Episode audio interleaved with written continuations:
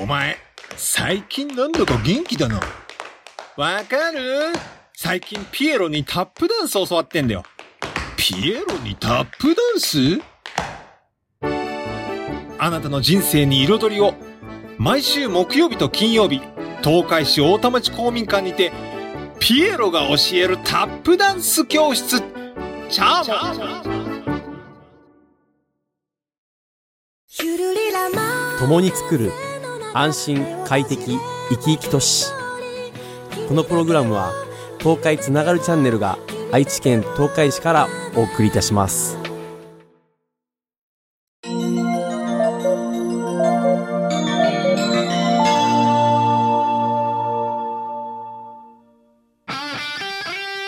よいようちの好きにやらせろ。Let's sing, let's sing a song,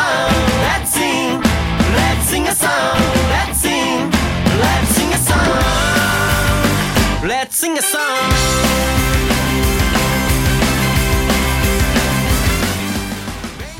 さあ始まりました。与木隆一の好きにやらせろ略してよぎ好き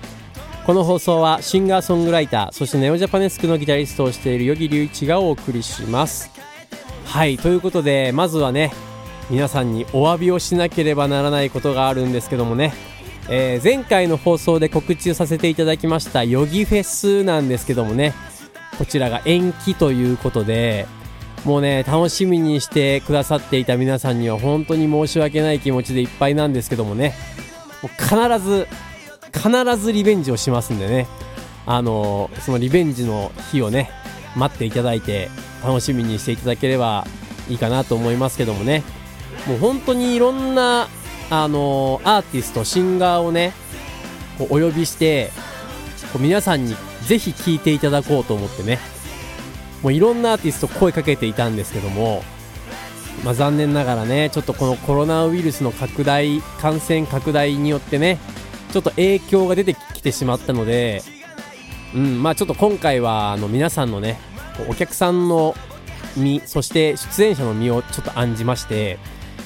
えーね、残念なんですけど延期という形を取らせていただきました。はい。ちなみにね9月4日に行われるネオジャパネスクのワンマンライブこちらはですねえーまあ、一応あのちゃんとね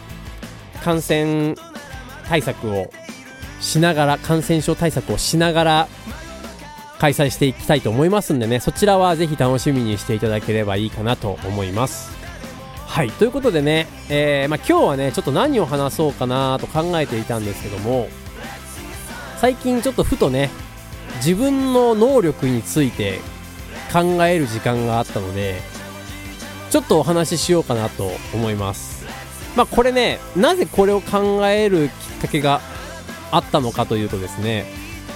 まあ、割と最近あのー結構若い子とかが、まあ、自分の進路をね悩んでいたりとかあと僕の周りで結構その、まあ、コロナの影響を受けてあの仕事が一気になくなって何をこれからしていけばいいのかわからないとかね。なんかそういう結構不安を抱えた人とかが多かったのでうんなんかせっかくなんでこのスーパーポジティブ人間のね、えー 僕与木隆一が今思ってることっていうかね、うん、感じていることをちょっとお話ししようかなと思います。まあ僕ちなみにですねあの今現在はですねネオジャパネスクのギタリストとしてミュージシャンとして活動しているんですけども実はね、まあ、裏方的な動きとして音響をやったりとか舞台監督の仕事をやったりとか、まあ、たまにねそういう現場に呼ばれてあのもう本当に裏方としてお仕事をしたりとかしてるんですけどもなぜ僕が今こうやってねあのいろんな表も裏もやるようになったのかっていうその始まりをちょっとお話ししようかなと思います。ね。あの実はですね僕24歳で初めてミュージシャンとしてプロデビューしてるんですけどもこのプロデビューする前っていうのがずっとねこうフリーターでまあいろんなバイトをしながらバンドを頑張っていたんですよ。バンドで売れたかったんでねその当時は。でそのいろんなライブハウスでライブをするんですけどもその当時僕あんまりそのなんだろうな音響のことが分からなくてで PA っていうね音響のエンジニアさんとこうリハーサルの時にサウンドチェックで自分の音をもうちょっとこうしてほしいっていうのがなかなか具体的に説明できなくてこう意思疎通が図れなかったことが何度かあったんですよ。もうちょっとこういう音にしてほしいのになっていうね。結構そういうのがあったんですけどうーんなんだろうな。それをなんかすごい最初はストレスに感じていたんですね。でまあだったら自分が音響のことを覚えればいいかなと思ってでえーっとまあちょっとお仕事としてね最初アルバイトとして音響の補助のお手伝いの仕事をさせていただいておりましてでそこからあの、まあ、僕の音響の師匠がいるんですけどもその師匠にねいろいろ教わりながらここはこういう風に音を作るといいよとかここはこの音この音域をカットするともっとスッキリするよとかね、まあ、もっと具体的な細かいことも教え教えてもらったんですけどもまあそういうことをこう繰り返しね学んでいくうちに自分のギターの音が変わってきたんですよ。良くなってきたんですよね。でライブハウスでライブをするのもそんなにストレスがなくなってきたんですよね。うん。自分はこういう音にしたいですっていうのを具体的に例えばうんとちょっと今ハイが強いんで4キロあたりちょっと削ってもらってとかそういうお話もあの信頼できるエンジニアさんとね密に話しながら自分の音が作り込めたりするようになってきたんですよ。でなんか結局回り回ってその裏方の仕事が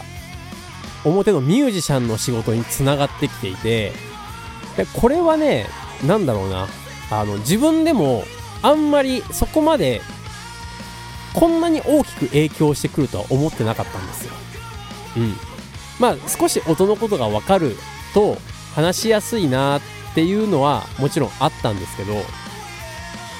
ここまで自分の音が変わると思ってなくてで自分の音が変わると周りの音もよく聞こえてくるんですよね。でよく聞こえてくるっていうのはその音量的によく聞こえてくるとかそういうことではなくて周りの例えばベースとかドラムが何をしているのかっていうのがよく聞こえてくるんですよ。でそうなってくると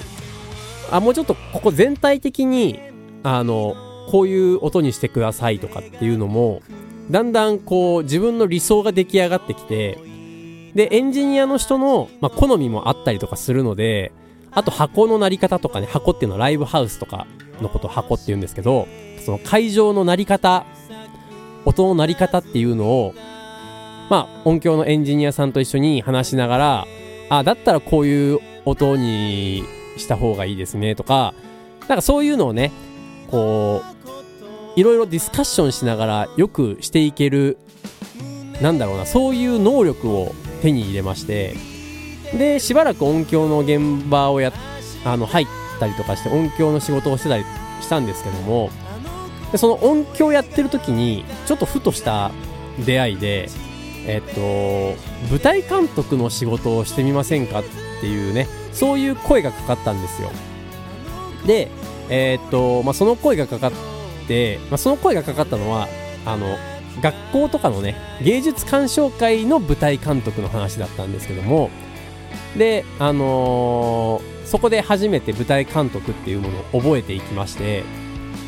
まあ覚えていったと言っても、まあ、実はこの舞台監督に関しては誰も師匠もいなくてで教えてくれる人もいなくて自分で学んでいったっていうのがね一番大きいんですけども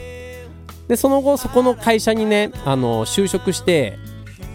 えー正社員として舞台監督をしてたんですよ。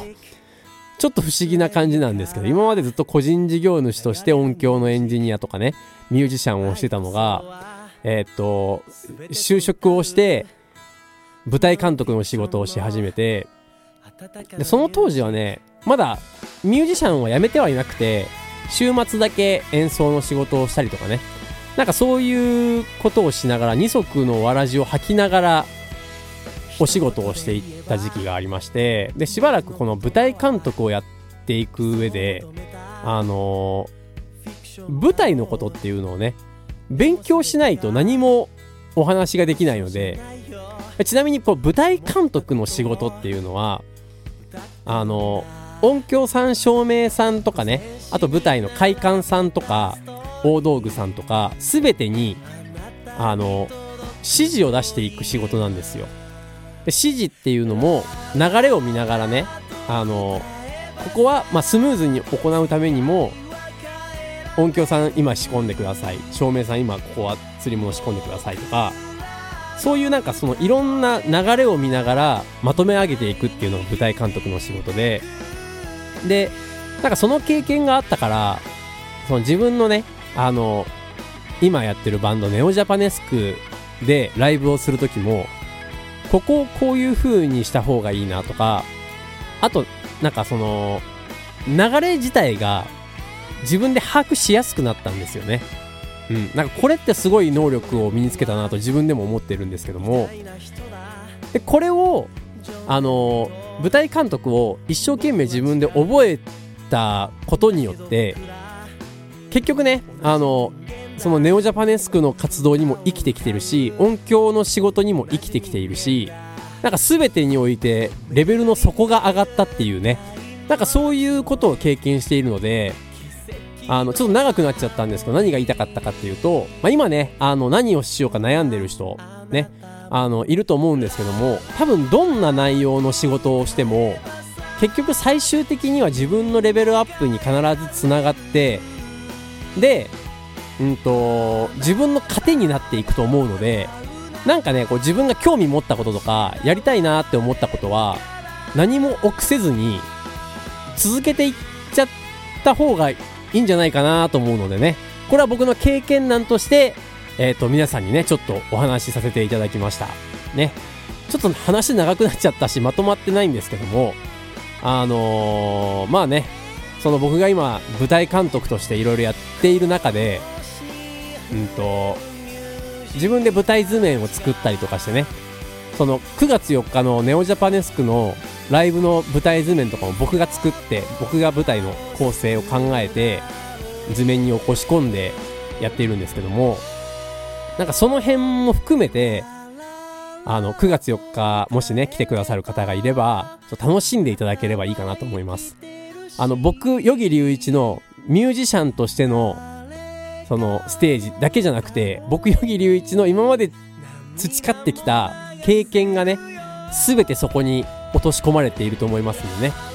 ぜひあのそれも踏まえて9月4日楽しみにしていただければいいかなと思います。はい。ということで今日はねこの辺りでお話をやめておこうかなと思いますけどもね。はい、お便り番組宛てメッセージはつなちゃんのメールフォームからまたツイッターで「ハッシュタグよぎすき」をつけてツイートしていただければどんどん拾っていきますのでぜひぜひよろしくお願いします。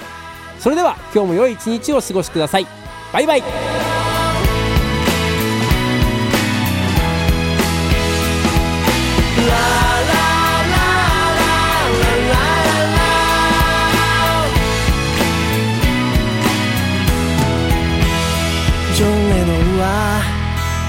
偉大な人だ。ジョン・レノンと僕は違う。だけど僕ら同じ人間だ。だから今日も歌を歌う。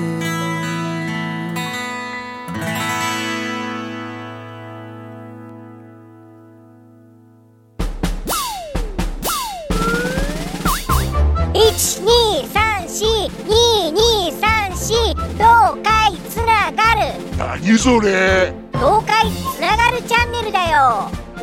愛知県東海市からポッドキャストで配信中。